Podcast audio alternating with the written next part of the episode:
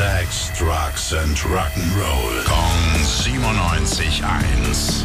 Rock News. Schönen guten Morgen, Tim. Was gibt's Neues? Heute geht's um Judas Priest und die Gitarristen. Da ist nämlich in letzter Zeit richtig viel los. Ist das nicht KK Downing in den Schlagzeilen, der da steht, der jetzt sein eigenes Zeug macht und immer so wehmütig über seine Zeit bei Priest redet? Ja, und er sieht immer so traurig aus dabei.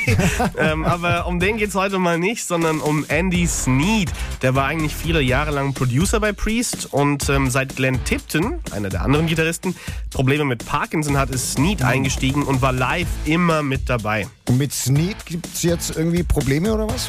Man weiß es nicht so richtig, aber plötzlich haben sich äh, Priest entschieden und gesagt, hey, wir wollen nicht mehr, dass du live bei uns mit dabei bist. Wir Aha. machen das ohne dich. Und er war davon super angepisst und hat gesagt, naja, aber wenn sie es so wollen. Und zwei Tage später haben sie jetzt gesagt, also gut, er ist doch wieder mit dabei. Woher du das alles nur weißt. Äh, telefonierst du viel mit äh, Judas oder? Ja, Rob Halford und ich sind gute Ah, Kumpels. okay, alles klar, wir wissen Bescheid. Danke, Tim. Rock News. Sex, Drugs and Rock'n'Roll. Kong 97.1. Frankens Classic Rocksender.